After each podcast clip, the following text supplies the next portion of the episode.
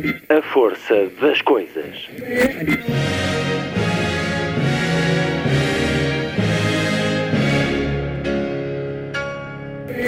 Welcome to the 109th last night of the proms.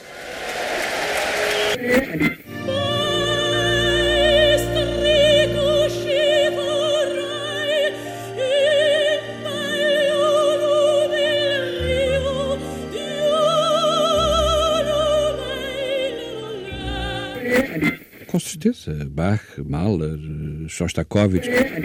Um programa de Luís Caetano.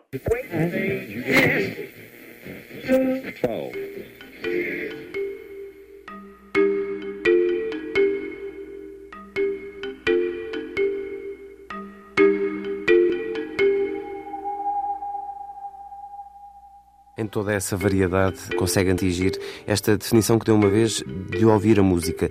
Dá-me uma grande paz interior, permite-me olhar para o espaço e ver as coisas a desenharem-se no espaço. Você está a fazer as minhas memórias, caramba.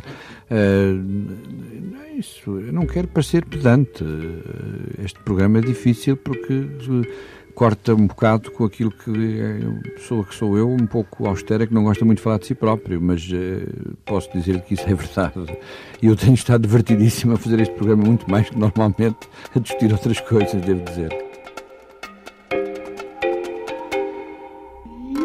A vida de Jorge Sampaio foi marcada pela coragem, frontalidade, dedicação à causa pública, pela luta contra a intolerância e todo o tipo de opressão.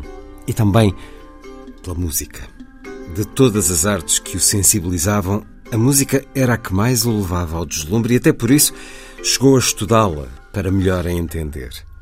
A biografia de Jorge Sampaio é pontuada pela música e num convite que lhe fiz em 1997 para a primeira emissão do programa Agosto de, em que o foco seria o seu gosto musical, o recém-eleito presidente Sampaio não só disse sim, como expressou vontade de que a conversa fosse em estúdio.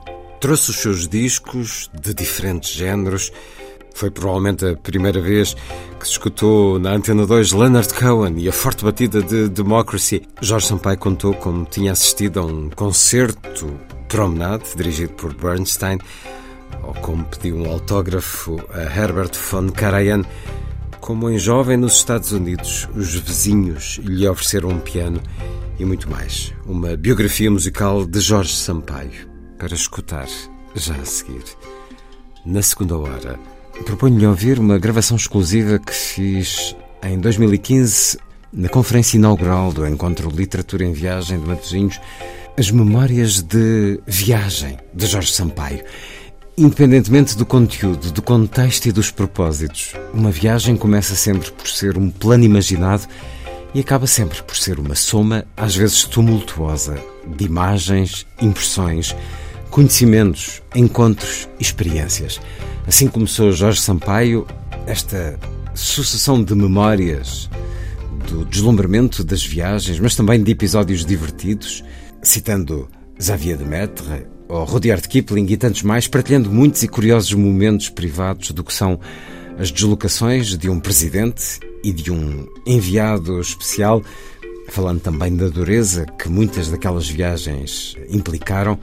Vamos também ouvi-lo em reflexões várias sobre a aliança das civilizações e o entendimento entre povos de diferentes religiões. Reflexões feitas por um humanista, um homem bom, que lutou para que o mundo fosse um lugar melhor.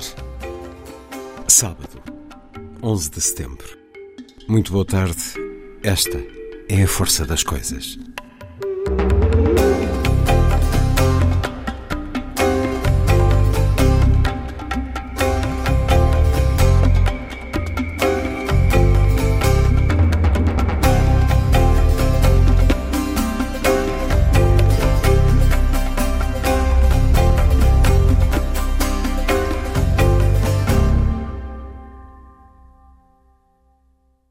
Sr. Presidente, confessou uma vez não ter perdido a esperança de um dia ter tempo para a paixão da música.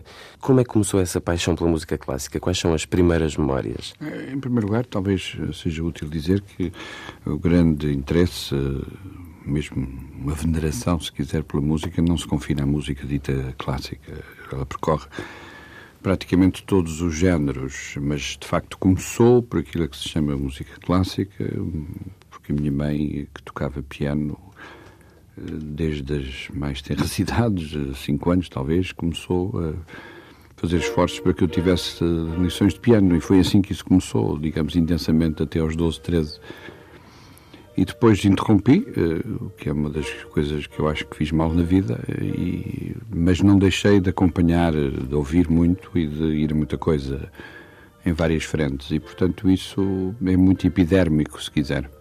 Isto é, tenho pena de não saber mais, mas confesso que acho que tenho alguma sensibilidade, e essa é que eu procuro manter viva e ouvir e discutir. E como é que será um dia concretizar essa paixão? Não sei. Eh, acho que é capaz de ser difícil recomeçar o piano, porque tinha que começar praticamente do zero.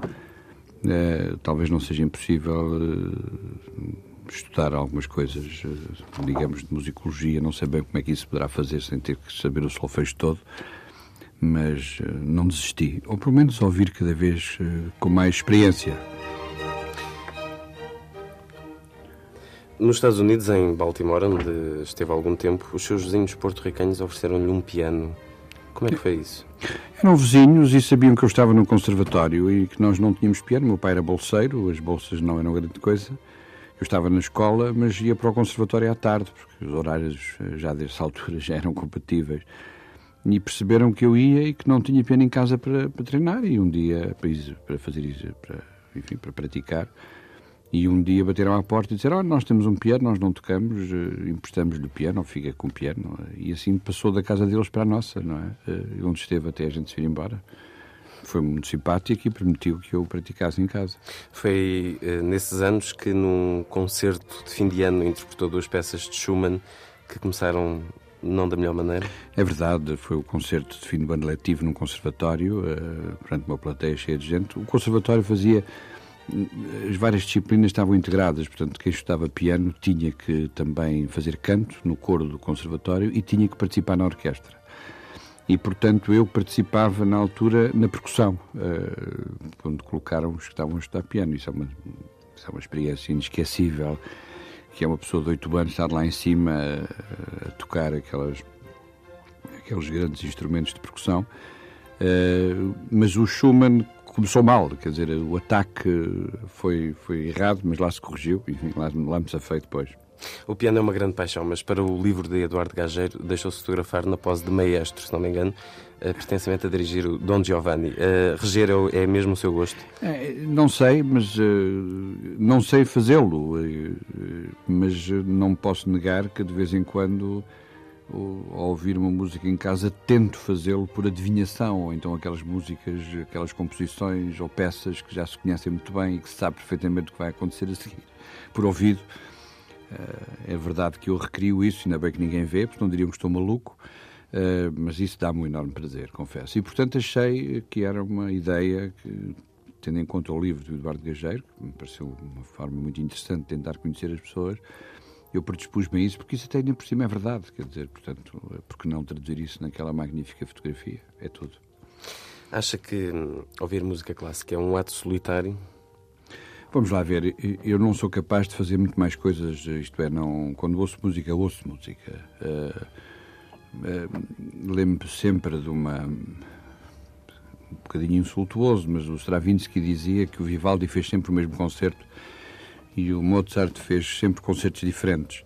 Um, ou seja, eu para ouvir música ouço só música. Quando quero trabalhar e tenho uma coisa vaga de fundo, está bem, isso é, é generalista, não, não tem grande critério. Em família, por exemplo, é costume ao serão não é muito costume.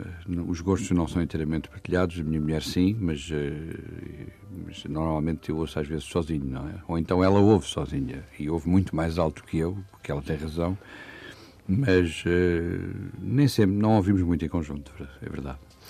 Eugênio de Andrade eh, fez-te uma descrição fascinante. Quem, quem? Eugênio de Andrade. Ah. A música, o prazer de fazê-la ou de escutá-la, ilumina-lhe o rosto de uma luz jovem e inteligente. revê-se nesta descrição. Eu acho que isso é muito amável de uma pessoa tão inteligente e fico muito tocado por essa apreciação. Repare, eu tinha 27 ou 28 anos, ouvi em Salzburgo, em 1971, um jovem maestro, que hoje toda a gente conhece, já nessa altura, que é o Sr. Cláudio Abad, ouvi tocar e reger eh, com a Orquestra de Viena eh, uma sinfonia de Mahler e, e num domingo de manhã. E lembro-me como se fosse hoje que durante eh, a seguir a ter terminado a sala levou alguns segundos a aplaudir. E eu lembro perfeitamente disso, porque eu estava pregado à cadeira. Tive a sorte de ter um lugar muito perto e, portanto, de lado, ver o que é que se passava com o maestro, a intensidade daquilo, todo o Mahler dessa sinfonia, que eu agora não me recordo qual era, eh, é de arrasar, quer dizer, e, portanto, as pessoas sentem qualquer coisa profundamente uh, elevado e acham que vale a pena viver para, para ouvir isso. Isto não tem muita consistência teórica, o que eu estou a dizer, é puramente sensorial, se quiser, e isso acontece-me, pronto, acontece a milhares de pessoas, felizmente. E porquê é que há tanta gente que vai à ópera das mais variadas classes sociais e porquê é que as pessoas gostam de ir a concertos, pudessem. Uh, porque isto, de facto, é uma linguagem universal de sempre e que traduz as preocupações das pessoas, uh, o seu encadeamento com a vida, como é que a problematizam e é no fundo uma maneira das pessoas cruzarem cruzarem-se e dialogarem entre si. É, é claro que há uns que são mais reativos do que outros, felizmente, mas não sei explicar isso. Mas a verdade é que um grande conjunto orquestral com uma grande orquestra é algo que eu faço muito para ir ouvir, porque acho que isso me preenche. Mas se quiser depois passo para um quarteto e Ouvi há dias o trio uh, com a Maria João Pires e com aquele violoncelista uh, chinês e o, e o que é uma maravilha de um trio ali em Queluz e tenho para aí o disco também hoje aqui. Uh, pronto, é também outro, outra forma de fazer, igualmente arrebatadora. Mas... No entanto, esse estado de sublime atinge-o mais com as orquestras música sinfónica? Eu acho que não se pode isolar as coisas, sim senhor, eu não tenho dúvidas que as orquestras me preenchem muito, porque acho que é, é o máximo, não é? Agora, se a gente pega nos quartetos de Beethoven, ou pega, se quiser, numa ópera, ou pega num concerto de violino e piano, ou de violoncelo, como eu tive a sorte de ser convidado pelo presidente francês para, para estar na homenagem a Rostropovich, em que desfilaram toda a série de violoncelistas que posso imaginar, tocando bocadinhos de coisas. Bem, o violoncelo é uma coisa extraordinária, quando é tocada por gente, parece uma catedral uh, a abrir-se. Outra coisa que foi muito, para mim, muito significativa é o órgão numa igreja, não é? Uh, e quando eu faço estas visitas, há sempre maneira das igrejas ou catedrais que eu visito e saber se as pessoas são tão simpáticas que quando eu entro põe uma coisa a tocar no órgão, não é? E é, eh, eu que sou laico, toda a gente sabe, confesso-lhe que é uma forma de, eh, de um diálogo esquisito eh, entre uma coisa que não se domina, mas que arrebata, não é? Isto não tem explicação, é um sentimento. Acabamos de escutar uma abertura que, a seu pedido, não é identificada. Vamos escutar outra e depois uh, falaremos.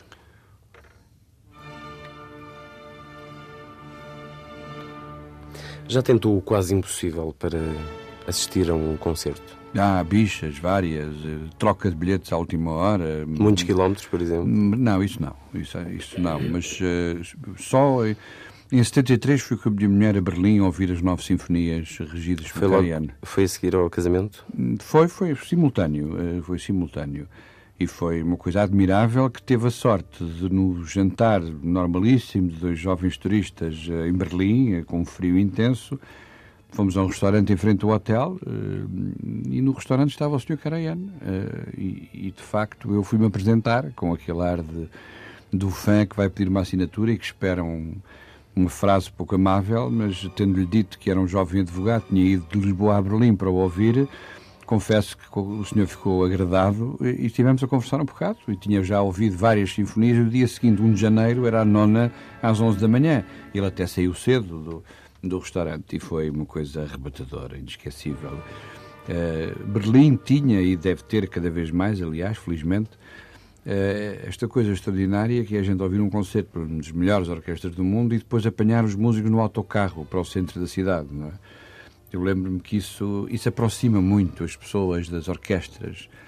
Uh, Dá-lhe prazer eu... conhecer os intérpretes. Dá muito. E, sobretudo fora de quando estão em, cena, porque a gente tem que conhecer as coisas.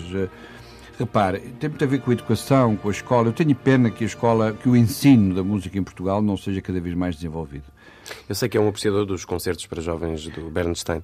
Acha que. Porque assistiam, sabe? Eh, já não me lembrava de todo, eh, em Baltimore, onde estive. Uhum. Eh, e um dia lembro-me perfeitamente de ter ido a um, um, uma sala de concertos, de haver um senhor muito simpático que explicava a nós a música e tinha um termómetro que a gente tinha que cantar a música e o termómetro subia ou descia, consoante ele, obviamente, manipulava aquilo Bom, passados muitos anos, a minha mãe disse-me que era o Bernstein, porque eu já não me lembrava, tinha oito anos, e então fiquei muito contente, porque aquelas vivi isso. Eu lembro que essa tarde para mim foi totalmente inesquecível durante muito tempo, ver o senhor explicar a música da forma como a gente depois viu na televisão, umas décadas depois, não é?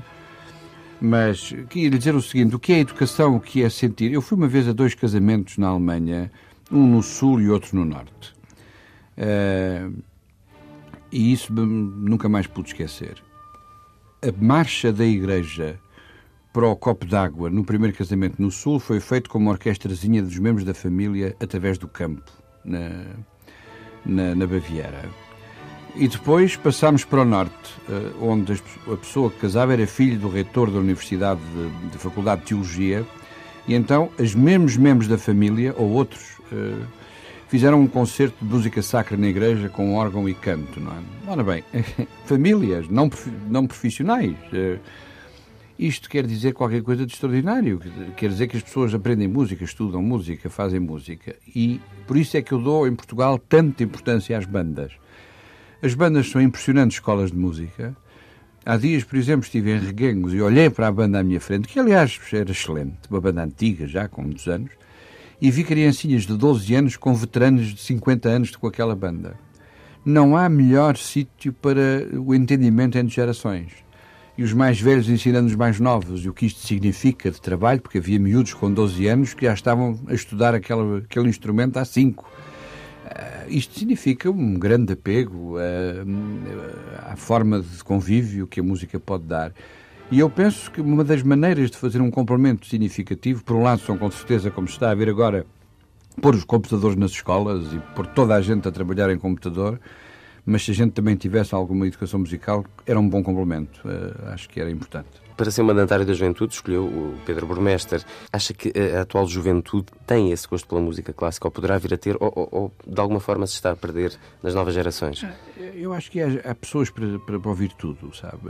Uh, quando estive noutras funções aqui em Lisboa e, e houve Lisboa 94, aprendeu-se, e como todos os anos nas festas da cidade, aprende-se que há públicos para tudo. Uh, e é um erro pensar que não há, porque há de facto, uh, é evidente, uh, o problema é sempre o acesso. Criou-se a ideia de que há muitos concertos que são muito caros e que as pessoas não podem ir, mas façam as possibilidades de os popularizar e verificarão que há hoje muita gente que vai a todas essas coisas e também fora daqui vai a um Nova York a um teatro e há os vários bilhetes e ver nos bilhetes mais baratos uma data de gente jovem porque que os está a ouvir. Depende muito do que se oferece e do que do que se pode. É evidente que não tem a possibilidade de um concerto de rock no estádio Avalade, não é? Porque também vale a pena ouvir. Mas eu penso que há públicos para muitas coisas e devemos continuar esta batalha. Agora, a retaguarda disto, que é o ensino, Uh, esse é crucial, quer dizer, e quer o ensino das pessoas em geral, do ponto de vista da música, quer dos futuros profissionais de música, os nossos conservatórios, tudo isto.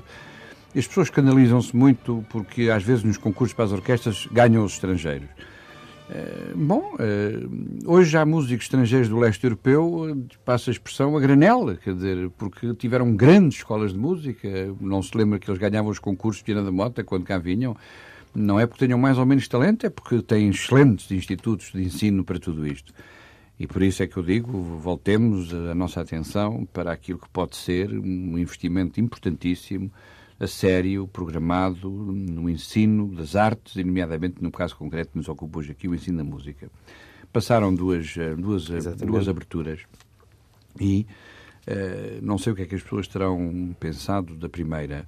Eh, eu andei a ouvir estas duas aberturas, a segunda que acabámos agora, era obviamente a abertura tão célebre do Dom Giovanni, de, da ópera de Mozart, mas a primeira era hum, algo que eu já não ouvi há muito tempo e que é a abertura Penélope do Sousa Carvalho, um momento glorioso da nossa, da nossa vida musical, Dom José, o Scarlatti em Lisboa, o envio de músicos para, para a Itália, e depois saem estas aberturas que a gente, eu que não sou especialista, todavia parece-me que se não disséssemos de quem era, havia naturalmente muitas pessoas que diziam que a primeira abertura era de Mozart. Foi por isso é que me pareceu interessante. Nós devíamos ouvir mais algumas coisas fundamentais que na época se escreveram no mundo da música e uh, Sousa Carvalho está bem colocado, julgo eu. Uh, e eu quis trazer esta, esta abertura desta ópera porque me pareceu. Uh, que a gente devia de vez em quando não se esquecer que isto existe, não é? E, promover isto. Há dias, um professor de música catedrático da Universidade de São Paulo uh, e pianista que eu ouvi aqui em, ao pé de Reguengos, uh, dizia-me a extraordinária importância que tem no mundo de hoje o, o Peixinho, como compositor. Uh, e que fazem-se coisas em torno da, da música do Peixinho. Nós não fazemos nada, mas pronto, ainda bem que dão um contributo para a discussão musical moderna e isso parece muito interessante. portanto, eu, quis relançar, se é possível, o Sousa Carvalho, obviamente, perante esse gênio que toda a gente conhece e que toda a gente ama, que é o Mozart, e uh, como há coisas que se tocam, não é? Como nós também tivemos importância nesse momento e significa que é a esperança de que voltemos a tê-lo, porque temos, por exemplo, excelentes intérpretes uh, em Portugal uh, que uh, conseguem, com devidamente promovidos, ter carreiras. Eu estive agora, como se sabe, na Bienal de Veneza. a Bienal de Veneza tem dois portugueses e aprende-se que para que se possa aparecer e ter consagração tem que se fazer um grande esforço cuidadoso e criterioso de lançamento que aconteceu na carreira, por exemplo, do pintor Julião Sarmento, é isso. Não só o artista em si mesmo, evidentemente, sem isso não há nada, mas também depois um esforço concertado da sua própria promoção. E nós temos, por exemplo, gostava, aliás, de, se... Vamos continuar então com a música a gosto. Eu acho agora que podíamos fazer uma, um outro exercício, uh, que era uh, relembrar este grande maestro, uh, que foi o Célio Bidache, que esteve na Lisboa 94 eh, que já muito velhinho, um romeno célebre muito velhinho, e vamos ouvir a sinfonia, da sinfonia número 4, vamos ouvir uh, talvez o andamento número 1, uh, que é o Alegre Manon Tropo, com a Orquestra de Milão da RAI, mas acho que um grande conjunto orquestral, o Brahms, é algo que me toca muito.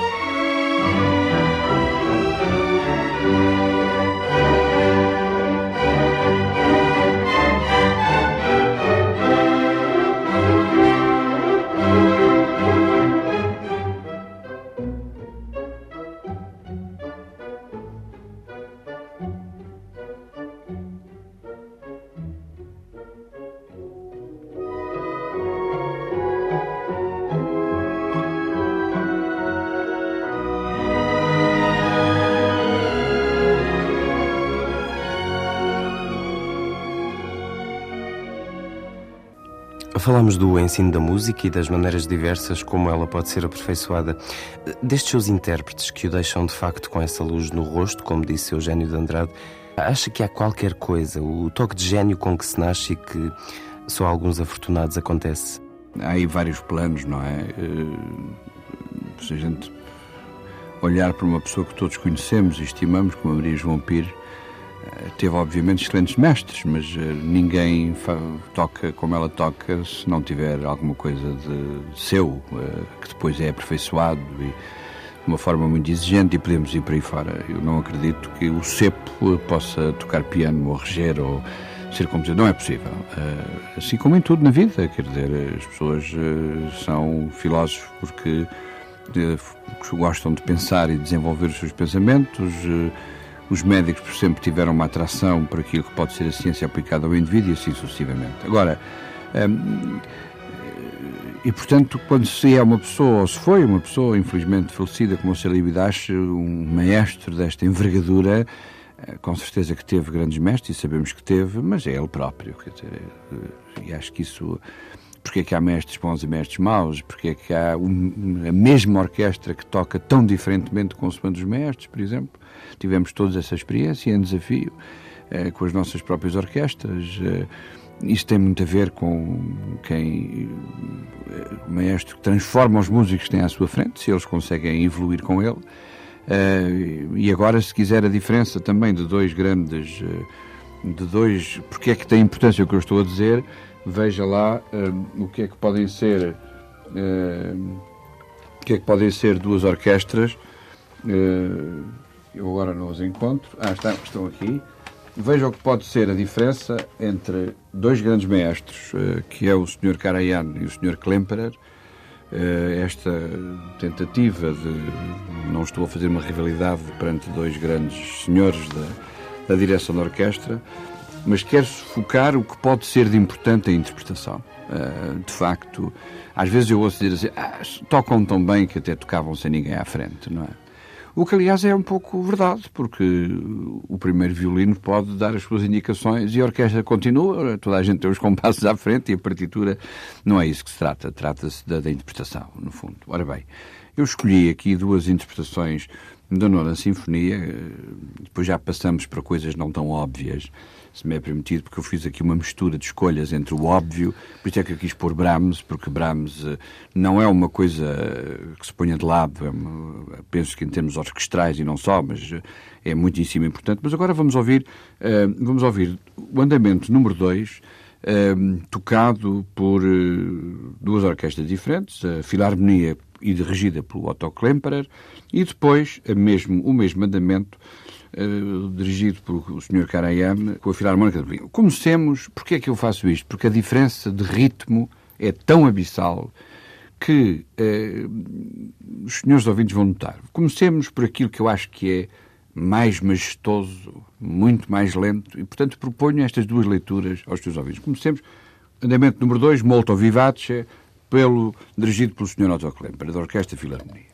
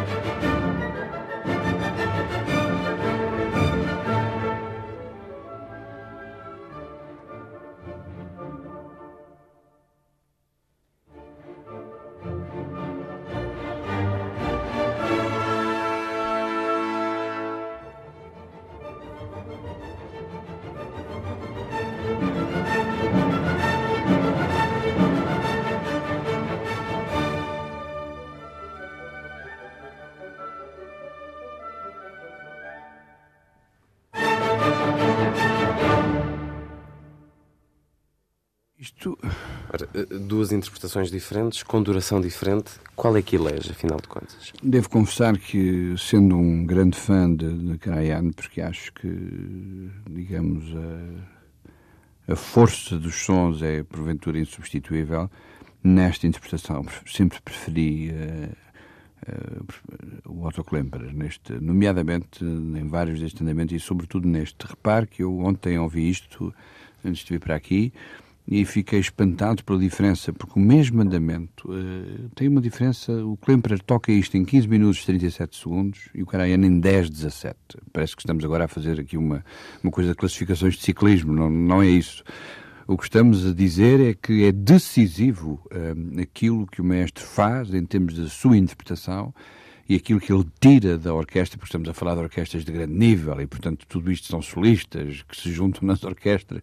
A Filarmonia foi feita de propósito praticamente para o Klemper, ele é que escolheu cada uma das pessoas e, portanto, hoje há outras, mas e a Filarmónica de Berlim é quem se sabe. Ora bem, eh, as leituras eh, dos compositores têm que ver muito com as leituras que os maestros fazem delas e com a forma como estudam profundamente a lição a tirar quis ilustrar este exemplo como, digamos, um extremo, de um extremo para o outro, quase, uh, que é tão, tão perceptível por, por, toda a gente. Se pudesse estar a ouvir isto todos os dias, ouvia, e portanto, quem me dera a mim estar a ouvir Toscanini, quem me dera a mim estar a ouvir Furtwängler, mas se me disser assim, vá ouvir Wagner e ouça Furtwängler, eu isso, sem dúvida, que é. Eu hoje não trouxe nada de Wagner, mas já agora que peguem Wagner, eh, eu acho que valia a pena subitamente passar, se me permite, não quero estar a fazer o seu papel, mas que acho que era muito interessante ouvir por um grande pianista português, que é o António Rosado, uh, não é o Burmester, mas que também são ambos uh, pessoas muito da minha estima como artistas, mas ouçamos um pouco da abertura de Liszt feita em torno do tema do Tannhäuser uh, pelo António Rosado, que é a faixa 5 deste... E agora, como falámos em Furtwängler e Toscanini, subitamente ocorreu-me que podia, não podia neste elenco todo deixar de fora Wagner, mas escolher o Liszt, o que é que ele fez com ele.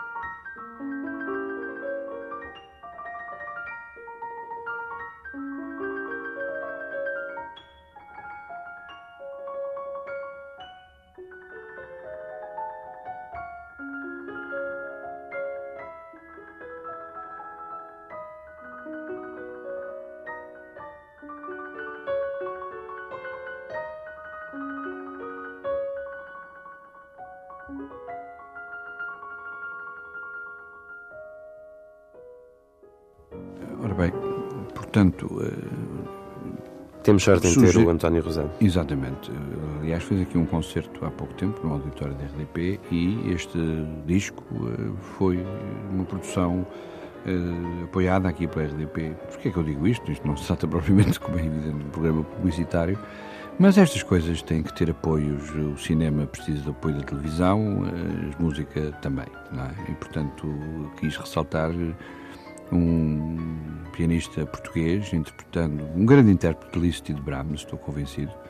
Uh, esperança de que seja cada vez mais possível ter uma carreira internacional que eu julgo que o seu talento merece. Mas agora vamos para o símbolo, se quiser, atual, internacionalmente conhecido, e vamos ouvir Maria João Pires. Uh, regressamos a Mozart ao concerto uh, número 21, o Köchel 467, e que é com a Orquestra de Câmara da Europa, de direção outra vez de Cláudio Abado. Vamos ouvir esta, este magnífico alegre de entrada e onde eh, eu julgo que a Maria João Pires, lá estou eu outra vez a fazer comentários que não devo, mas eh, julgo que é uma grande intérprete de Mozart.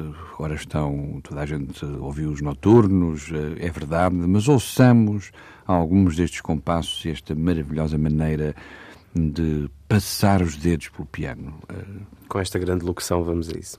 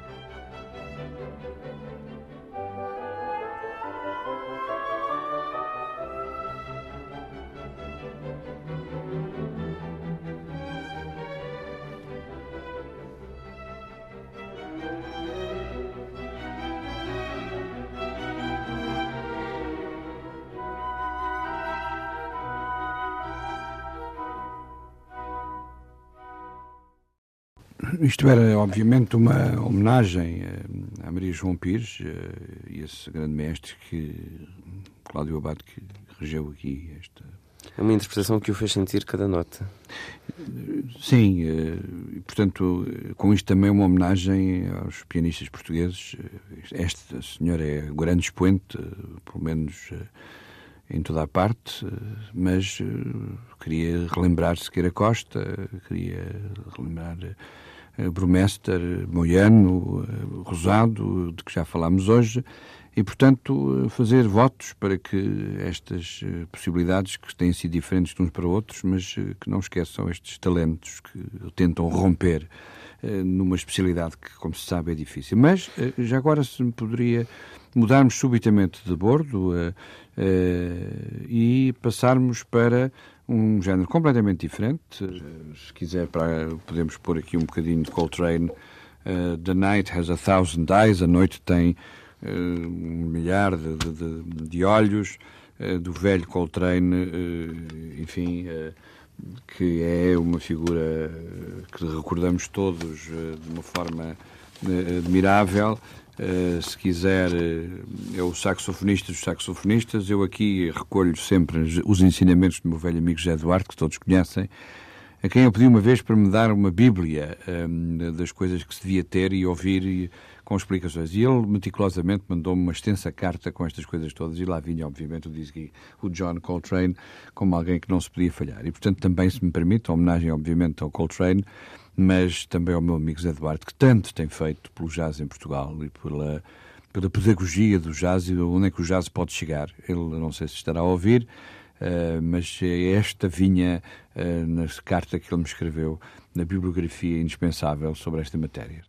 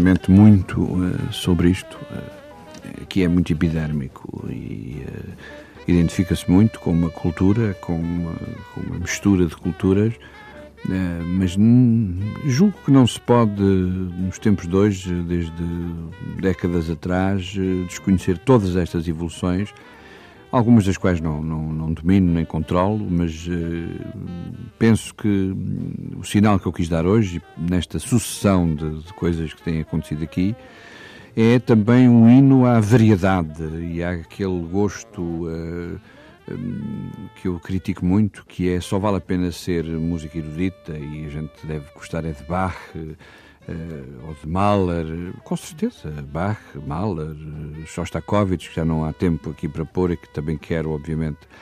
Mas depois a gente lembra-se que há um Wozzeck de Albenberg, que é uma ópera extraordinária de terrar do ponto de vista da dureza das coisas e da profundidade de, dos sentimentos e da nossa modernidade, para não falar em Boulez, para não falar em muitos outros.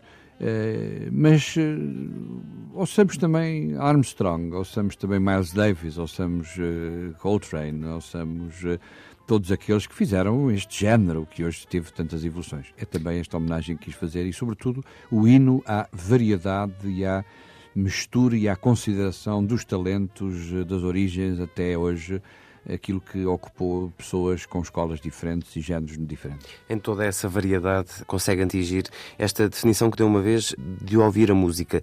Dá-me uma grande paz interior, permite-me olhar para o espaço e ver as coisas a desenharem-se no espaço. Você está a fazer as minhas memórias, caramba. Uh, isso, eu não quero parecer pedante.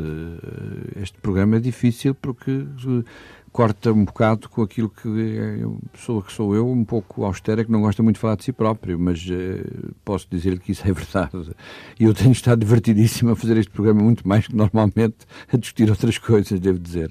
E vamos saltar ainda para o outro género, ou talvez não, talvez seja mesmo uma continuidade. Agora para uh, o penúltimo, depois acabamos de outra maneira.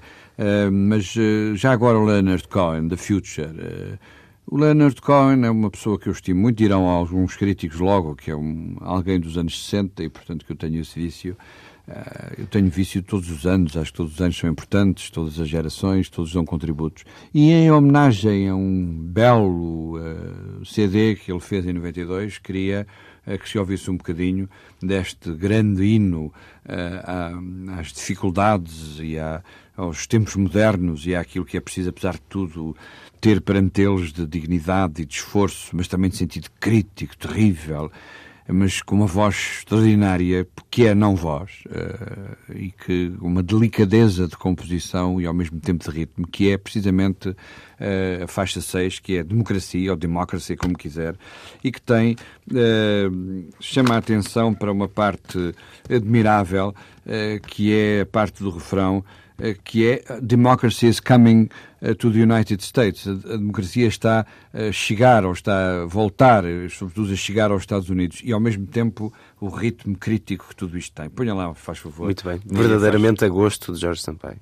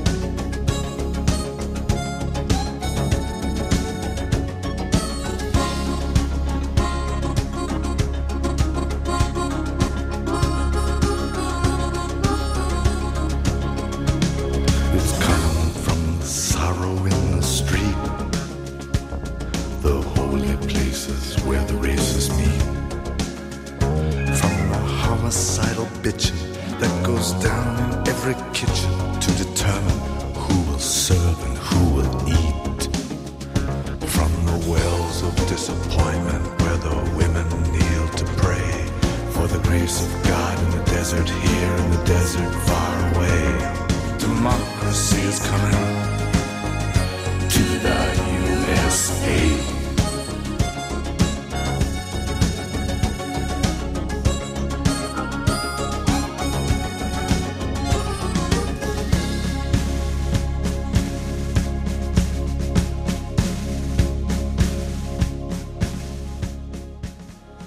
Democracia?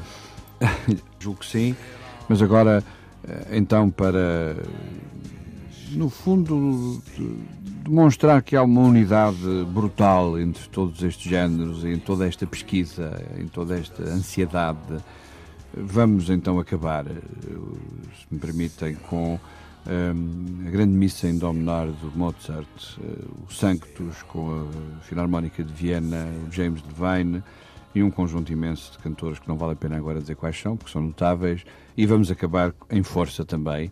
Mas uh, as escolhas que eu fiz, uh, e agradeço que me tenham dado esta oportunidade, foram, se quiser, sem estar a subir muito, foram um grande apelo para os sentimentos de diálogo, de concordância, de esforço, de criatividade que todos estes géneros demonstram e, sobretudo, de trabalho e de persistência e, obviamente, também de talento. E ontem tive muito prazer a escolher estas músicas e verifiquei uh, que não quis escolher só o óbvio. Uh, a Nona Sinfonia foi uma homenagem a essa inolvidável peça, mas foi pela via também da comparação dos intérpretes. Mas depois todos os outros foram homenagens aos portugueses que se ingram e que se afirmam, desde os compositores aos autores e aos, e aos artistas, uh, e a grandes peças que ilustram, digamos assim, esta pesquisa, esta, relação, se quiser, do homem com com o seu destino. Uh, outros dirão com a sua transcendência, mas deixe isso em aberto, naturalmente, cada um interpretará como quiser, mas acabemos então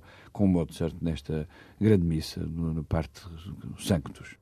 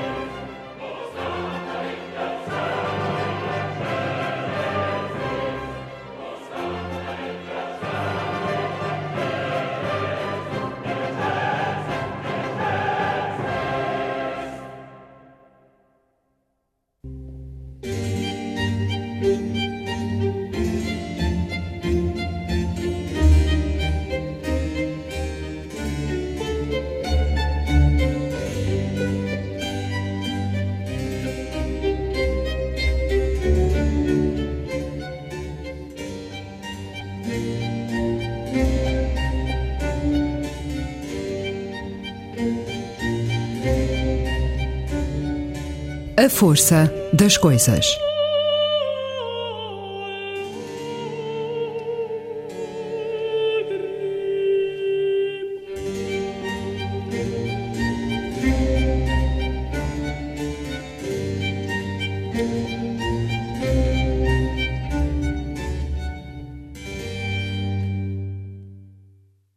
Jorge Sampaio, uma vida repleta de fascínio pela música e de muitos momentos memoráveis à volta dela.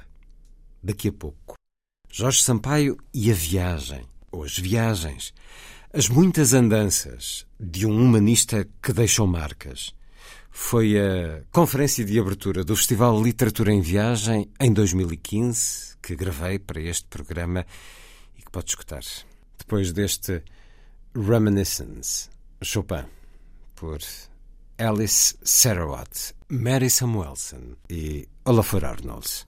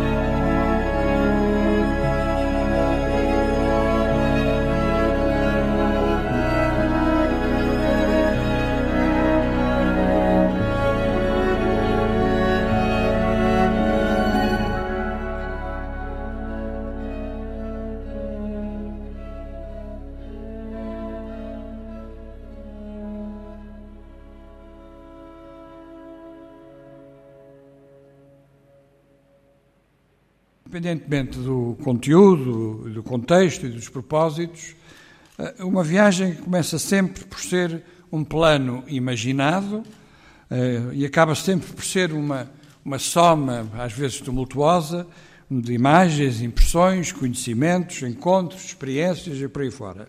Ou seja, não há nada de mais concreto e ao mesmo tempo de intangível em qualquer viagem. Penso, aliás, que esta também é a mensagem principal daquele romance célebre do século XVII, do Sr. Xavier de Mestre, Viagem à Volta do Meu Quarto. É muito interessante esta citação que vou fazer dele, em que o autor nos sensibiliza com enorme profundidade. Ele sensibiliza-nos precisamente para a ideia de que, e cito, o prazer que extraímos das viagens talvez dependa mais do estado de espírito de com, os, de, com que as empreendemos do que o destino que lhes fixamos. Ou pelo menos, muitos anos depois, é isso que efetivamente fica. Uh, há muitos tipos de viagens, de facto, como todos sabemos, e muitas razões pelas quais se viaja. Mas, como dizia, julgo que era Kipling, ele dizia: tudo bem considerado, e cito outra vez, porque me parece muito significativa, esta citação. Tudo bem considerado, há dois tipos de pessoas no mundo, afinal de contas, as que nunca chegam a sair de casa, da sua terra, e as outras. Ou seja, o interessante da viagem é o encontro com o outro, a descoberta do diferente. Para tal é preciso uma certa atitude, é preciso uma curiosidade, é preciso uma abertura, caso contrário, é a tal coisa, nunca se chega verdadeiramente a sair de casa, mesmo que se tenha dado a volta ao mundo. E este é um problema central. Eu posso ter visitado o mundo inteiro e, afinal de contas, nunca ter saído de casa. E toda a gente me acompanha nesta afirmação retirada do Rudyard Kipling. Ora bem, então, afinal de contas, eh, numa esmagadora maioria de casos, viajei sempre com um propósito de natureza uh, profissional. Eu hoje dizia uh, que gostava muito de poder fazer agora, já não tenho idade para isso, nem paciência, odeio aeroportos, porque bati todos os recordes de aeroportos em, nestes anos todos, já não os posso ver, apanhei uma rinite alérgica, etc., porque é inevitável.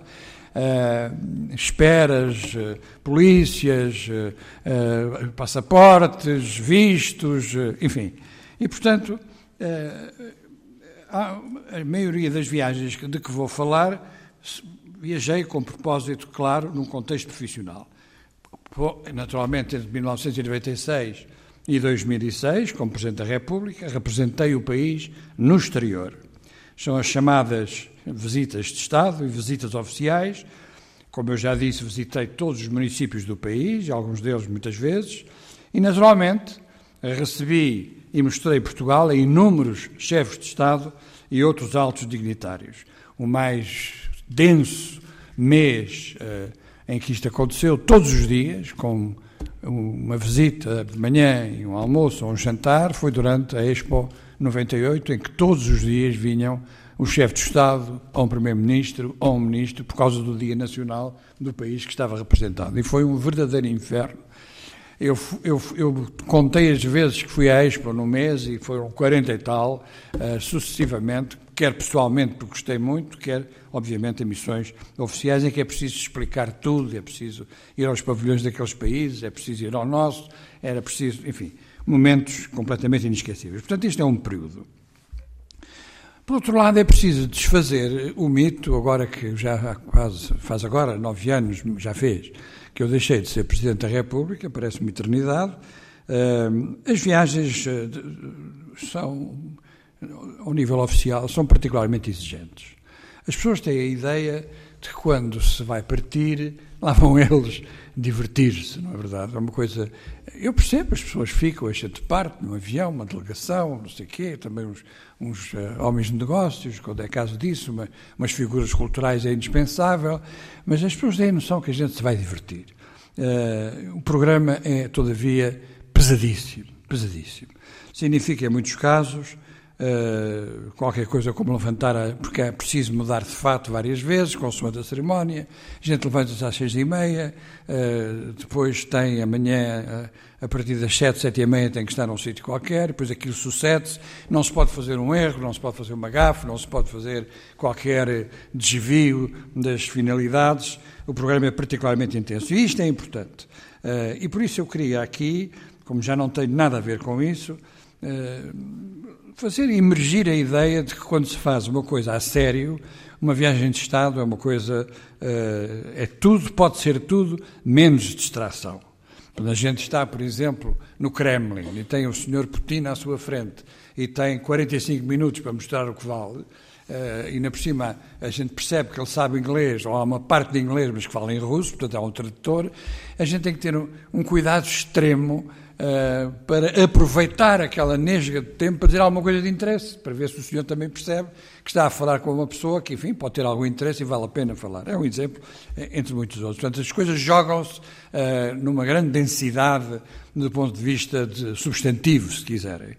Uh, além disso, uh, só uma responsabilidade, porque a gente, afinal de contas, vai representar o nosso país, uh, cada gesto, cada palavra,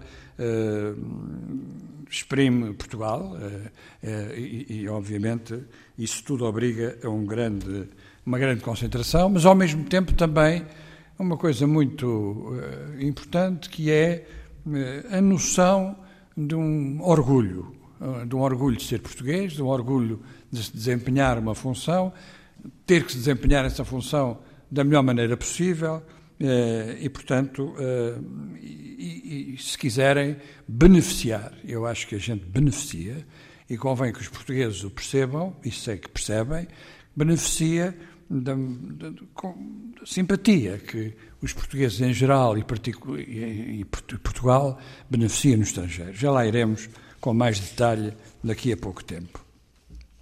O que não significa também que não houvesse necessidade, como muitas vezes há, de apagar fogos. Uh, há coisas que acontecem de repente e que a gente tem que ter a vontade e a imaginação para poder resolver. Refiro-me a viagens em que estamos em representação do Estado português. Dou, dois exemplos, um, aliás, de um país que o Sr. Professor Cavaco Silva visitou recentemente, que foi a Noruega. Uh, eu visitei a Noruega como visita de Estado em 2004 e foi preciso fazer, como eu fazia sempre, uma prova de vinhos, não é? Porque na Noruega o importador é uma empresa pública estatal e, portanto, o que é preciso é convencer a empresa pública eh, que é preciso importar vinhos, eh, e, nomeadamente no caso, era preciso importar mais vinhos portugueses.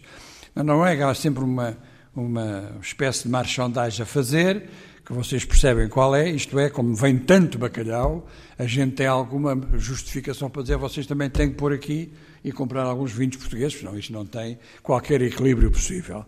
Uh, o bacalhau em Portugal pode ser, como dizia uma alegorado do Dr. Silva Lopes, pode ser às vezes responsável por 1 ou 2% de aumento da inflação, como ele dizia há uns largos anos atrás, e a gente tinha que fazer, fazer valer isto junto aos noruegueses. E, portanto, a sua Majestade a Rainha, que viram há dias na televisão, eh, foi à prova de vinhos como, eh, enfim, muito amiga e muito simpática. Eu tinha o hábito de desenhar, eh, com, o respeito aqui do nosso arquiteto, eu sou péssimo a desenhar, mas aprendi a desenhar Portugal. Quer dizer, isso de facto, rapidamente, no cartão, no convite, desenhava Portugal. Então, quando chegava aos vinhos, eu fazia tracejados explicando aqui é o Dão, aqui é o Alentejo, aqui é o Lagoa, aqui é isto, aqui é aquilo. Era um verdadeiro perito, porque tinha que fazer aquilo muitas vezes. Mas a verdade é que o senhor da agência portuguesa responsável pela, pela mostra de vinhos não aparecia. Não apareceu. Não. Chegou tarde, não me lembro. E então eu tive que fazer de uh, improvisar, porque aquilo às tantas estava a começar a ser complicado, a senhora olhava e havia os vinhos todos, nas mesas todas, e então o que é que eu fiz? Fui dizendo a dois ou três dos grandes produtores nacionais, façam favor, venham mostrar os vossos vinhos à senhora rainha, sua majestade. E então eles lá vieram, e a senhora, de facto, com todo o respeito, era uma conhecedora, quer dizer, e a senhora bebeu bastante, quer dizer, experimentou aqueles vinhos todos e tal, e depois eu cheguei a Portugal e mandei como presente, pedi aos produtores, naturalmente, vocês tenham paciência, se querem continuar esta operação, arranjem umas caixas de oferta, porque é preciso mandar mais vinhos, porque é a única maneira de fazermos propaganda. Este foi um daqueles eh, momentos de grande aflição, mas que resultou bem. Eu nunca, nunca supus que soubesse tanto de vinhos como sabia, como sabia naquele momento e como soube naquele momento, e portanto estavam lá largas dezenas de exportadores portugueses de vinhos. A outra, outro eh, momento terrível e inesquecível foi estando eu em Santiago de Compostela, com, com as cerimónias, uh, uh, com Sua Majestade o Rei de Espanha, Dom Juan Carlos, e nós recebemos a comunicação que tinha morrido o Rei de Marrocos. e, portanto, ele decide imediatamente partir para Marrocos, e eu também decidi que não podia ficar atrás, porque Marrocos, sendo o nosso vizinho mais próximo, também devia lá estar. E, portanto, eh, não se imagina o que foi essa viagem, porque tudo convergiu eh, no aeroporto de Rabat. A gente podia ver cá de cima os vários aviões a tentar arranjar lugar, eh, e lugar, e lugar, todos a circularem assim, a gente via, e o, comandante do Falcon dizia, bem, o Presidente, isto, eh, vamos ver, porque isto, a gente olha para baixo, e no meio do aeroporto de Rabat estava naturalmente o avião do Sr. Clinton, que é aqueles, era aqueles Bs uh, 140 ou 147 e tal.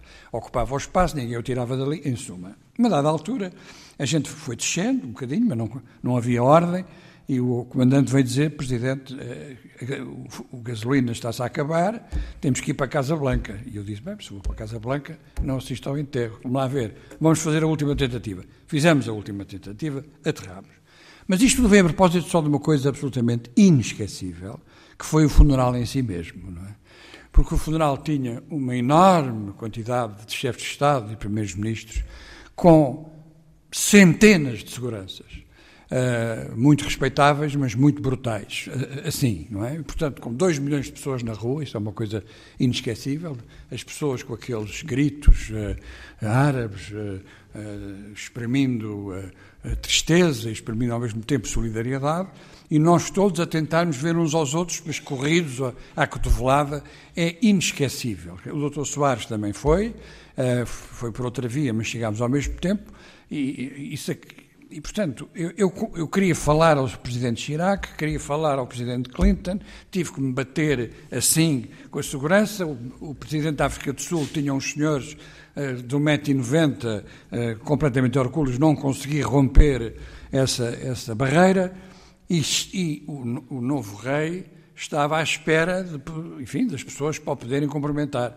E eu, efetivamente, depois de um calor absolutamente abrasador, eu, eu, era só água, não é? Não sei, o Dr. Soares tem uma resistência, como se vê, absolutamente notável, aguentou, eu aguentei pior, e de repente eu sou empurrado por um segurança, do, porque havia duas filas a caminho do novo rei, eu sou empurrado e, e, quase estou a cair em frente do novo rei, e ele olha para mim, o Mohamed VI, e diz: Ah, Monsieur le Président, vous êtes là. Uh, como que diz? Você está aqui no meio disto e tal. Eh, de facto estava, eh, e portanto a gente não pode, digamos, desistir numa altura destas. Ora bem, portanto, o rigoroso programa, objetivos, agenda, porque eh, há um leque de atividades muito largas, podem ser consultas políticas, podem ser visitas a, sanatórios, centros de saúde, já lá vamos, em, em, funções especiais das Nações Unidas, como também participações em conferências, etc., por aí fora. Uh, no contexto das Nações Unidas, dois cargos que tive depois de deixar a presidência da República, devo confessar, isto deve ser dito, uh, que o facto de ser português, uh, eu visitei praticamente o mundo todo, foi sempre muito importante. E é por isso que não, não devemos estranhar a circunstância das vezes que tentámos termos ganho a participação a eleição para o Conselho de Segurança das Nações Unidas. Isso não se faz por acaso, não são os europeus apenas, nem sempre todos, que nos põem lá, é um conjunto de países que abrange os africanos, alguns asiáticos, sul-americanos, etc.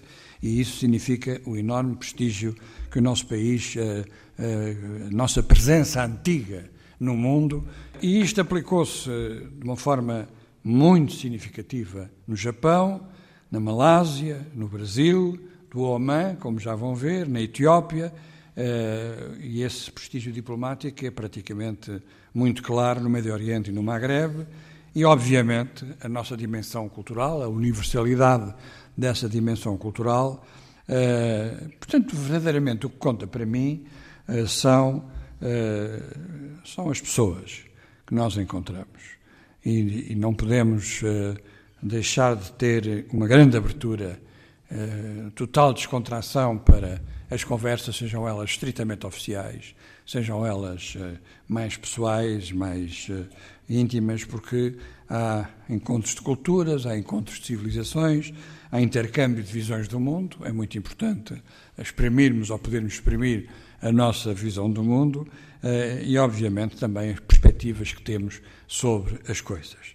E por isso, eh, o que sempre me, atraí, me atraiu quando visito, ou visitava, ou visito ainda, eh, monumentos ou cidades, ou, o que me interessa é a narrativa é aquilo que cativa a história, cativa as pessoas, são precisamente a nossa capacidade de interlocução com o mundo que é, digamos, faz dos portugueses. Eu não sou um patrioteiro, mas uh, tenho orgulho nisto. Uh, os portugueses têm aqui um, uma universalidade atrás de si que a gente não se dá conta muitas vezes e é importante isto não se esquecer.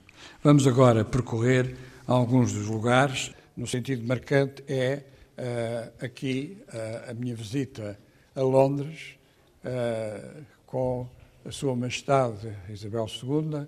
Isto foi, enfim, pouco tempo depois, uma semana depois de ter falecido a irmã. Eu perguntei se, ou mandei perguntar se a visita se mantinha e esta ilustre senhora respondeu com certeza. Quer dizer, a minha, mãe, a minha irmã faleceu, a mãe ainda estava viva e tivemos uma visita oficial. Eu tinha estado antes uh, com, como Presidente da Câmara de Lisboa, com a visita de Estado essa do Dr. Mário Soares, porque há visitas de Estado só em 10 em 10 anos, e portanto já não apanhava isso, mas fizeram uma visita oficial que foi praticamente a mesma coisa. E uh, eu aprendi uma coisa que nunca mais esqueci: a visita de Estado tinha um, um livro deste tamanho com a visita toda ao minuto.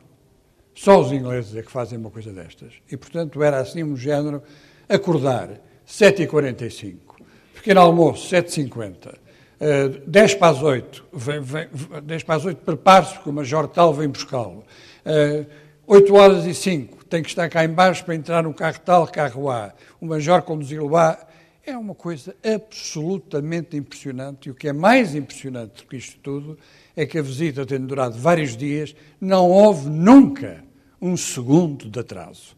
E, portanto, está tudo rigorosamente previsto, e é por isso que os ingleses ou os britânicos só têm duas visitas de Estado por ano, porque a organização de cada uma é de tal maneira detalhada que não se pode ter dez, tem que se pode, só se pode ter duas. Bom, hum, aqui a minha primeira visita de Estado em 96, com o Presidente Juan Carlos, uh, ele telefonou-me no dia em que eu fui eleito, em, portanto, em em março de 1996, telefonou para a minha casa, alguém me disse, está o rei de Espanha ao telefone, e eu disse, mas por amor de Deus, foi o meu filho que me disse, está, está o rei de Espanha ao telefone. Eu disse, não me lixes, faz favor. Então. Mas era mesmo.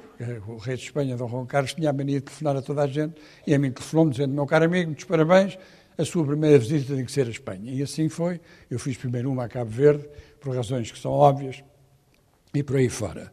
Isto é uma fotografia do, do Cabo da Boa Esperança. E ali do lado esquerdo está o padrão uh, que assinala a passagem no Cabo da Boa Esperança. Isto, para mim, devo dizer que foi das coisas. Uh, houve um momento que eu vivi aqui, o mar não costuma estar tão calmo como estava naquele dia. Uh, eu aqui senti-me muito orgulhoso de ser português, porque intelectualmente vim para trás 500 anos e pensei o que é que seria, qual era a sensação daquelas pequenas caravelas chegarem aí, dar a volta para o desconhecido, ou pelo menos praticamente desconhecido, eh, aquele pequeno povo, mas que afinal de contas tinha atrás de si, como a gente sabe, ciência, astronomia, eh, uma grande força do ponto de vista da condução histórica e científica dos descobrimentos. É uma imagem inesquecível como é que foi possível chegarmos aqui naquela altura e naquele momento. Ora bem, aqui, aqui temos a favela da Rocinha, quando eu fui enviado especial para a tuberculose, tive que ir à Rocinha. A Polícia Federal disse, eu era acompanhado pela Polícia Federal, e a Polícia Federal disse, o, o Sr. Presidente não vai à Rocinha.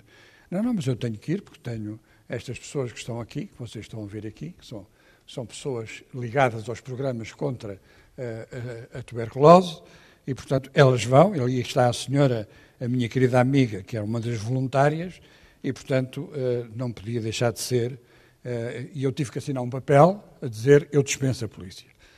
Mas não havia problema nenhum, porque é claro que a gente percebeu onde é que estavam os rapazes com os apitos para assinalar a chegada da polícia. Comigo não houve problema nenhum, porque subi a Rocinha com estas pessoas todas, que eram da Rocinha, e assistimos uh, à maneira como, junto a uma igreja, a uma casa paroquial, estas pessoas, a tuberculose é muito forte nesta, nesta zona, e há um conjunto imenso de voluntários que, com alguns reais por, por semana, uh, têm a tuberculose, como sabem, é uma doença curável, pelo menos as, as, as tuberculoses mais fáceis, e eu era enviado especial das Nações Unidas, secretário-geral, para, para a luta contra a tuberculose, porque foi considerado na altura, mal eu deixei a presidência, ele telefonou, mas eu você quer ser enviado especial para a tuberculose? Eu disse rapidamente que sim, porque me interessou sempre os problemas de saúde pública e porque não tinha objetivamente nada para fazer, como se, como se pode imaginar. E, portanto, eu percorri o mundo por causa da tuberculose e uma das coisas, obviamente, é que aprende-se e percebe-se que a tuberculose é uma doença curável, desde que o tratamento da primeira parte, não estamos a falar das tuberculoses mais complicadas, mas as menos complicadas, se o tratamento se fizer todas as semanas durante seis meses, a tuberculose tem uma porcentagem elevadíssima de cura, embora os remédios estejam a começar a ficar antiquados. E, portanto, toda a Rocinha nas milhares e milhares de barracas, tinham, estavam divididas em zonas a que correspondia o, o, trabalho de cada uma destes voluntários. E, portanto, estes voluntários, o trabalho que tinham que fazer era ir entregar o remédio nas várias barracas, eh, e eu fui uma delas, que era uma coisa que não teria mais que dois metros quadrados, eh, a dois metros três, não tinha mais do que isso, com uma cortina a meio, e com o homem a dizer-me, era um homem muito simpático, dizer ali atrás está a minha mãe, que está tuberculosa e, portanto, eu, ainda bem que veio fulana, que era esta senhora, para uh, lhe dar o remédio. Aqui é também, um, a África do Sul, a gente tem a noção que é um país muito rico, e é, mas nos arredores da cidade do Cabo, há um, não é só no Quénia, mas há também um gigantesco uh, conjunto de, de barracas, onde a prevalência da SIDA e tuberculose é elevadíssima, com um centro de saúde comandado por uma portuguesa, aliás, que veio de Moçambique, e, portanto, este, esta difícil situação está, no fundo, a poucos quilómetros da cidade do Cabo.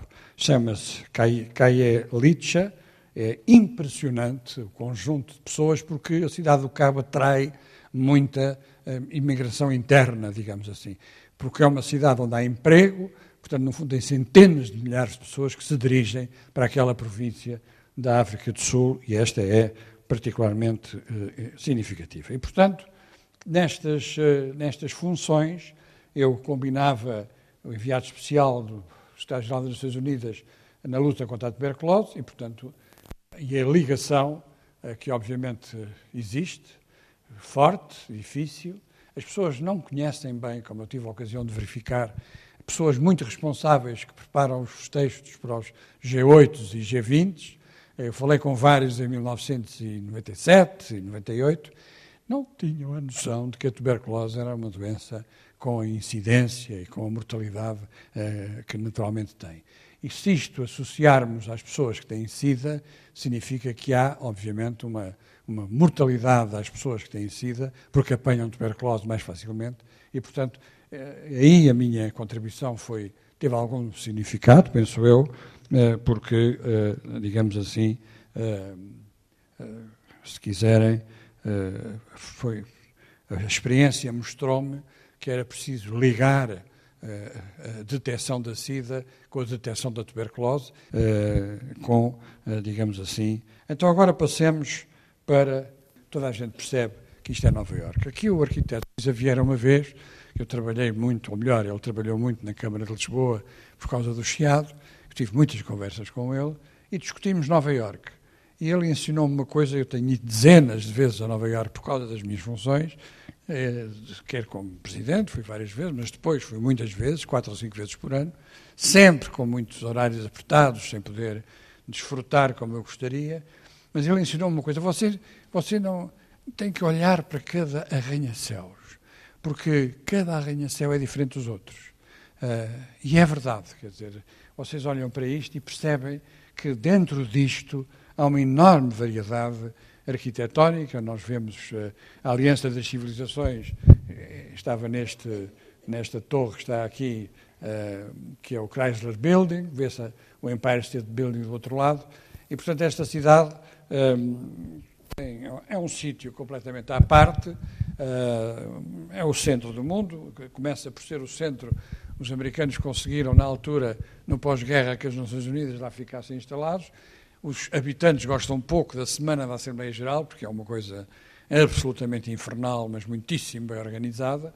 Mas, de qualquer maneira, é, digamos assim, eh, e estamos a viver em 2015 o 70 aniversário da criação das Nações Unidas. E quaisquer que sejam os seus falhanços, a verdade é que eh, este conjunto de, de, por um lado, as Nações Unidas em si mesmas e, por outro lado, as agências que a compõem eh, são, fazem muito bem ao mundo, independentemente dos impasses eh, que nós verificamos que existem no Conselho de Segurança e a dificuldade extrema que existe também em reformar o Conselho de Segurança, porque o Conselho de Segurança ninguém prescinde, as cinco potências saídas da guerra não prescindem do seu direito de veto e, portanto, bloqueiam-se, como se tem visto no caso, nomeadamente o caso da Síria e outros casos que podemos citar.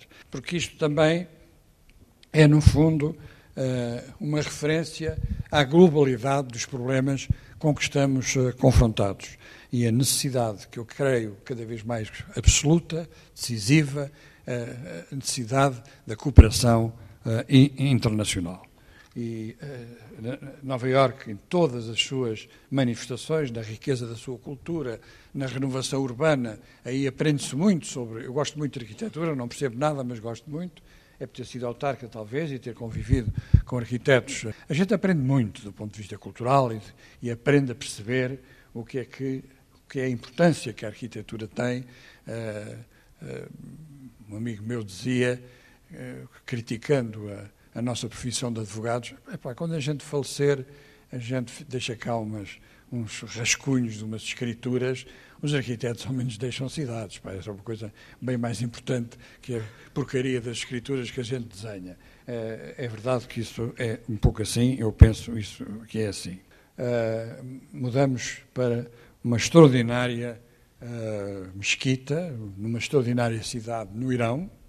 Uh, que é, digamos, a cidade de Isfahan, com, uh, uh, a cidade tem, aqui neste sítio há duas mesquitas, uma ao lado da outra, é das coisas mais impressivas, impressionantes, mais, digamos, fascinantes que esta civilização persa, no fundo, representa.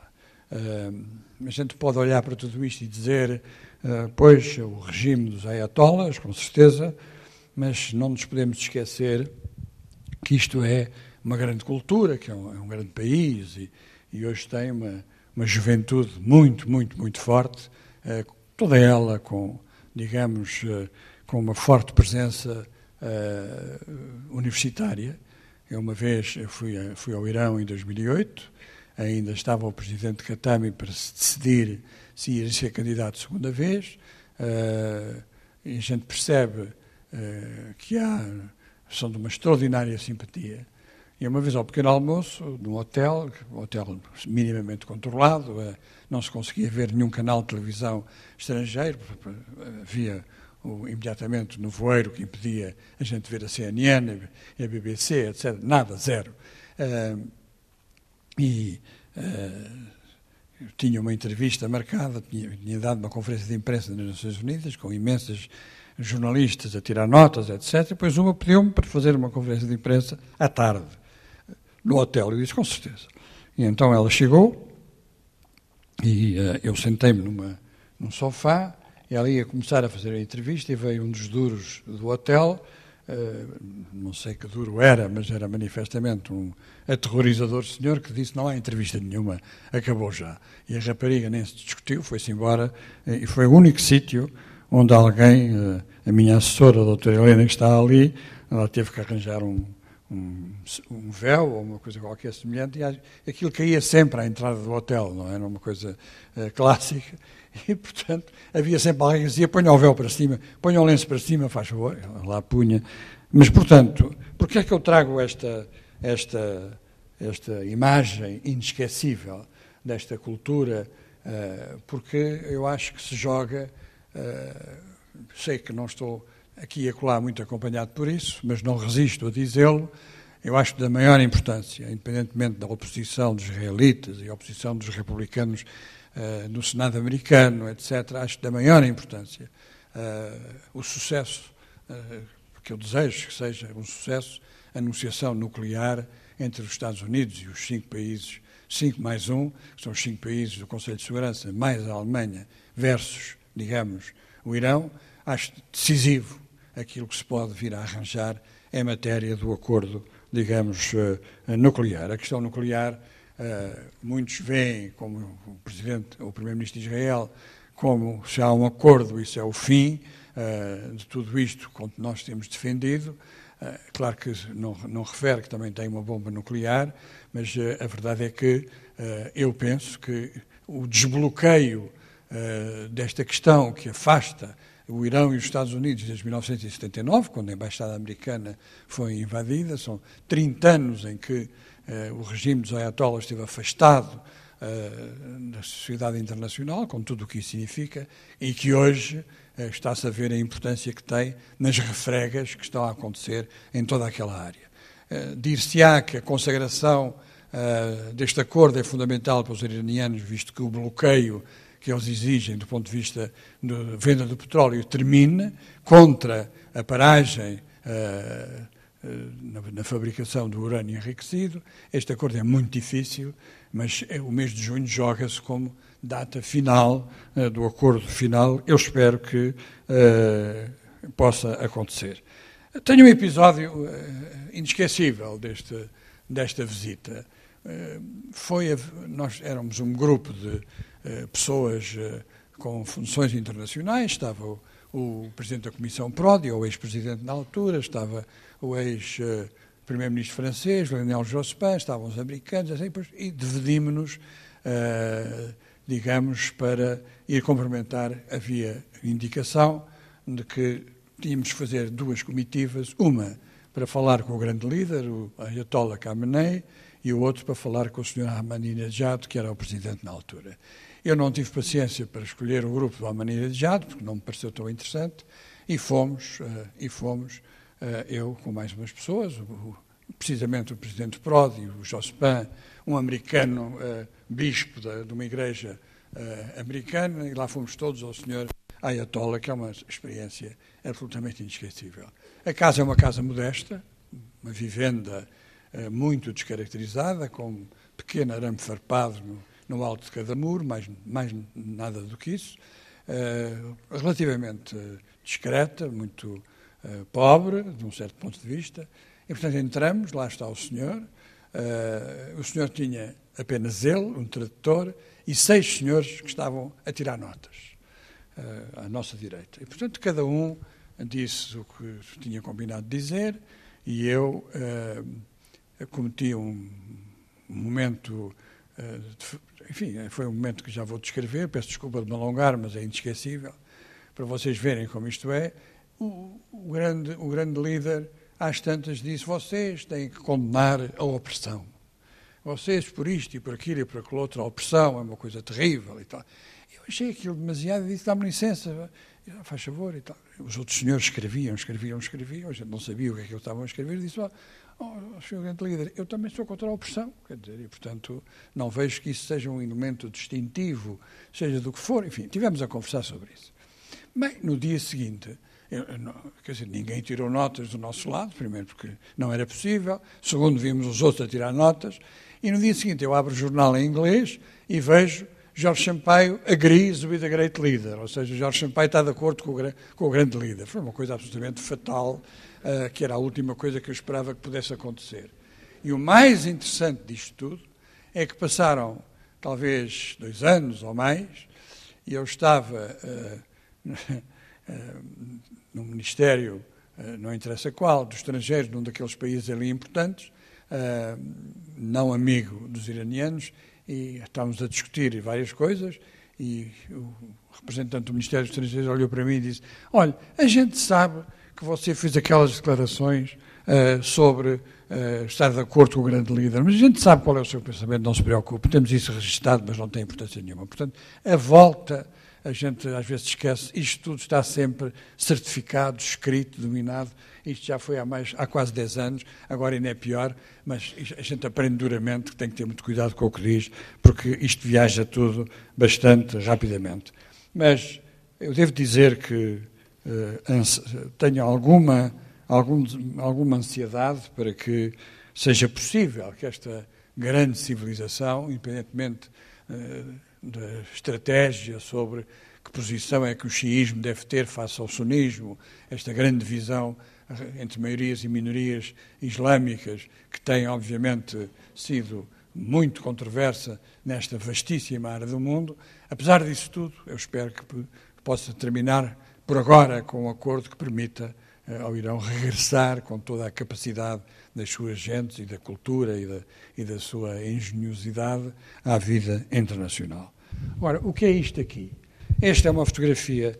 Nós, na Aliança das Civilizações, fizemos cursos de férias em Portugal.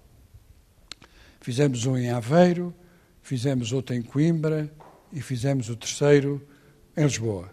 Portanto, três cursos de férias para os estudantes da Aliança das Civilizações. Não tem nada a ver com os sírios que num programa que eu uh, tenho uh, defendido e propulsionado, que estão agora cá em Portugal e que eu hoje visitei em várias universidades do país. Uh, portanto, eu estou em jogo desde manhã cedo. Este, isto é nas escadarias, não sei já em qual, é um curso de férias que tem qualquer coisa como 40 a 50 nacionalidades.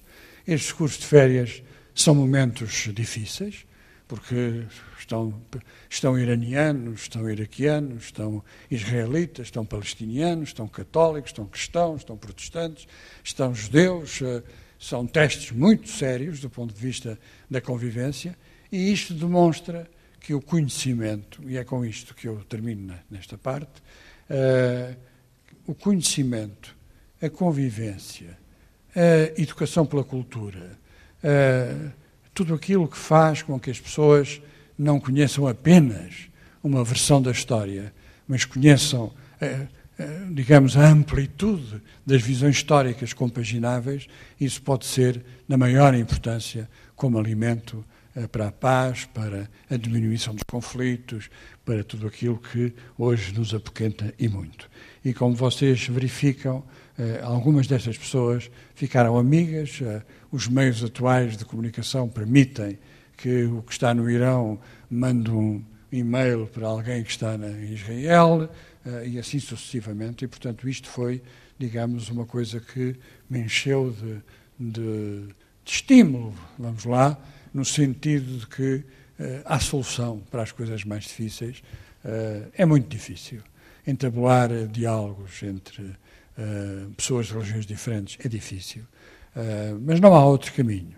E, portanto, com a ideia de que há dogmatismos em toda a parte, há também possibilidades de nos podermos todos encontrar. Isto não é beatífico, o que eu estou a dizer, é profundamente sentido. Eu termino com uma história que tem a ver, com, julgo eu, com alguns dos que estão aqui. Eu estive uma vez num centro de juventude, um centro comunitário, uh, numa cidade em Israel, mas que é uma cidade com forte presença de eh, israelitas de origem árabe, é uma minoria, qualquer coisa como 25%.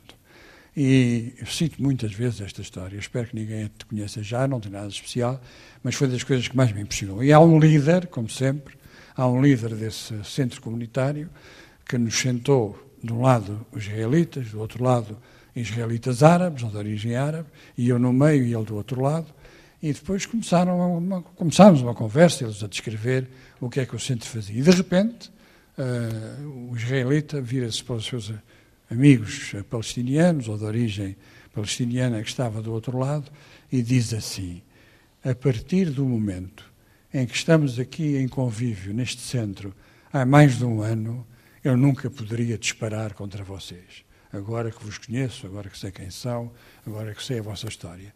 E isto é um pouco a síntese do que muitas vezes é absolutamente necessário e tantas vezes falta do ponto de vista da relação entre povos, relações entre pessoas, conhecimento da história, não ter uma versão única, não há versões únicas sobre as coisas, há olhares diversos, há maneiras diferentes de ver. Tudo isto posto em conjunto faz uma coisa muitíssimo significativa e que é nós não damos. Eh, eu sou também muito crítico uh, sobre muitas coisas, como é natural, e muitas coisas em Portugal também sou, mas há uma riqueza quando a gente percorre o mundo e vê os conflitos que existem. Uh, como dizem os estudantes sírios que cá estão, nas várias universidades e politécnicos, vocês têm paz. Uh, não percam isto, porque isto é uma. Quem vem de um país devastado como o meu uh, aprecia isto. E mais uma coisa que eu ajunto: nós não, independentemente da predominância da visão católica ou cristã uh, em relação a outras igrejas, nós temos uma riqueza extraordinária na lei da liberdade religiosa. E, portanto, um país que tem 800 anos de história, uma coesão uh, assinalável, embora após uma grande crise que temos estado a viver, tem dois ou três elementos fundamentais para, em contraste com outros, poder sobreviver nestes desafios tão difíceis que a globalização uh, coloca a tantos países, entre os quais o nosso. E, portanto, muito obrigado pela vossa atenção. Eu não sou um literato, como se viu, mas lá viajar tenho viajado e agora é a altura de passar à reforma. Muito obrigado. Jorge Sampaio, a conferência inaugural que aceitou fazer em 2015 para o encontro Literatura em Viagem de Matosinhos um desfiar de memórias e reflexões de um homem que soube deslumbrar-se com o mundo e agir nele. Na primeira metade do programa, escutamos uma verdadeira cartografia musical que marcou a vida de Jorge Sampaio. Já a seguir vem o Lilliput, o pequeno grande mundo dos livros para os mais novos, percorrido por Sandy Gageiro, e depois a última noite dos Proms, com Transmissão direta apresentada por João Almeida. Foi a força das coisas. Assim, obrigado por estar com a rádio. Bom dia, bom fim de semana.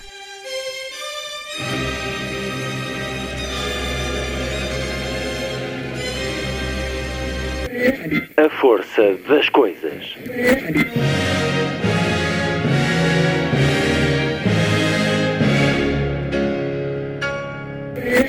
Welcome to the 109th last night of the proms.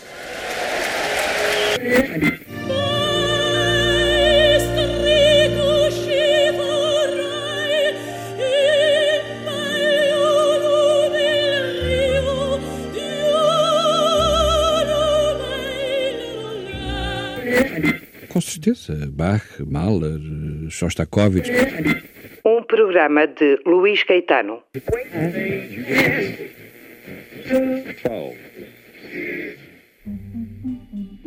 Diz Lilliput. Lilliput, Lilliput. Lilliput. Lilliput regressa de umas férias revigorantes com muita vontade de partilhar livros, ilustrações, encontros, conferências, enfim. Esperamos que o verão tenha sido agradável e que o outono que se aproxima vos encontre bem. Para o reencontro, gostava de falar de uma editora a Aquiara Books, que nasceu em Barcelona em 2018 pela mão de Inês Castelo Branco, como continuação da Pequena Fragmenta, a coleção infantil da Fragmenta que a editora tinha criado e dirigido desde 2015. Dentro desta editora, a Aquiara destaco esta semana uma coleção que se chama Aqui Parla dedicada a jovens com mais de 12 anos, disponibiliza discursos marcantes de figuras políticas, ativistas, investigadores. Cada volume conta com uma introdução muito completa e com belíssimas ilustrações. Um desses discursos é de José Mujica. Sou José Mujica. Intitula-se Sou do Sul, Venho do Sul, Esquina do Atlântico com o Rio da Prata. José Mujica, então presidente do Uruguai, com um estilo claro, cativante e contundente que o caracteriza, dirigiu-se à Assembleia das Nações Unidas para criticar a insensatez da economia contemporânea, as desigualdades do mundo e o consumismo que impera nas nossas vidas. Vamos ouvir um bocadinho, não desse discurso, mas de um depoimento para a série Human. Não se precisa. Se pode viver com muito mais sobriedade e gastar os recursos que se tenham em coisas que a sociedade verdaderamente sí son importantes para el conjunto. Eh, esto significa el sentido republicano de la vida, que se ha perdido en la política. A coleção Aqui Parla inclui mais títulos, vale muito a pena conhecer e explorar esta editora, que muito tem para partilhar connosco, para pessoas de todas as idades. O sítio de internet é também muito informativo e completo. Antes de terminar esta semana, uma chamada de atenção para a exposição Um Lugar Onde Pousar a Cabeça, desenhos, estudos e arte original édita e inédita da ilustradora Ana Pescaia. Esta exposição reúne quer trabalhos vindos de publicações, quer de capas, pósteres, trabalho de pesquisa cenográfica e muitos outros. Já falamos aqui desta ilustradora a quando do lançamento do seu trabalho Clube Mediterrâneo, 12 fotogramas e uma devoração com João Pedro Messeder. Para a semana voltamos. Até lá.